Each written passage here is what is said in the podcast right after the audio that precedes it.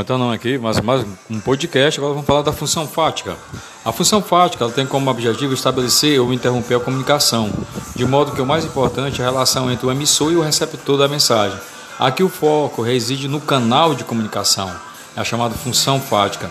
Esse tipo de função é muito utilizada nos diálogos, por exemplo, nas expressões de cumprimento, saudações, discursos ao telefone, assim, opa, tudo bem, bom dia, boa tarde, isso é a função fática. Meu amigo, tudo bem com você? Você responde, sim, tudo bem, isso é a função fática. Quando você cumprimenta a pessoa, você está usando a função fática. Exemplo de uma conversa telefônica. Do consultório, assim, consultório do doutor, doutor Luciano Costa, bom dia. Aí, bom dia. Precisava marcar uma consulta com o doutor Luciano Costa, é possível? Aí, sim. Me diga aqui, nós só temos vagas para segunda-feira entre os dias 7 e 11 do mês de março. Pode ser? Pode ser, tudo bem. Quando for no dia, no dia 7, eu falo com o Dr. Luciano Costa. Então, essa é a função fática, onde você é o cumprimento, as saudações e discurso ao telefone.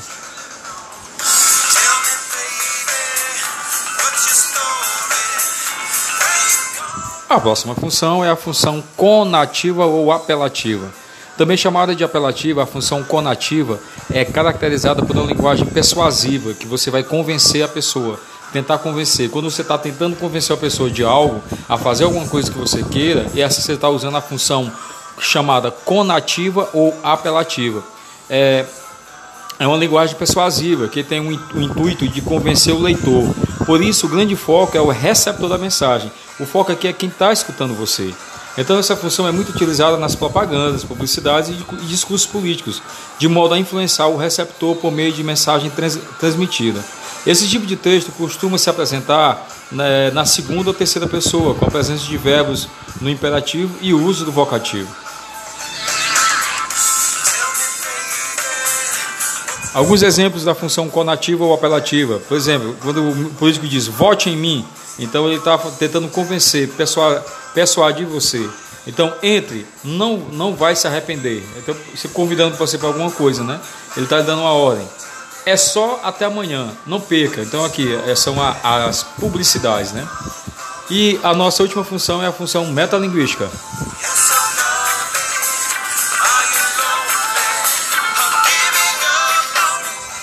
A função metalinguística é caracterizada pelo, pelo uso a função metalinguística é casada pelo uso de metalinguagem, ou seja, a linguagem que se refere a ela mesma. Dessa forma, o emissor explica um código utilizando o próprio código. Eu vou explicar alguma coisa para vocês, como escreve redação, escrevendo. Então, isso é metalinguística. Eu vou explicar para vocês como vocês devem se comportar e falar durante uma aula. E isso é função metalinguística. Eu estou falando e explicando para vocês como vocês devem falar. Isso é a metalinguística. Ou um filme que um filme de cinema que conta a história do cinema. Isso é metalinguística também. Função metalinguística. Um texto que descreve sobre linguagem textual ou um documentário cinematográfico que fala sobre a linguagem do cinema são alguns exemplos. Nessa categoria, os textos metalinguísticos que merecem destaque são as, as gramáticas e os dicionários, porque lá ele, tem, ele, ele com palavras explica para você é, o uso ideal das palavras é, dentro da gramática e no dicionário ele mostra a palavra dizendo é, qual a função daquela palavra, é, se ela é feminina, é masculina, a divisão da palavra, então a divisão silábica da palavra, então essa função metalinguística, tá? Então, as funções da, é, de linguagem e comunicação. Então, a função emotiva é, é fixada no emissor a função conativa no receptor, tá? Então, função referencial, contexto, contexto referente, função poética na mensagem, função fática no canal e função metalinguística no próprio, no próprio código de linguagem.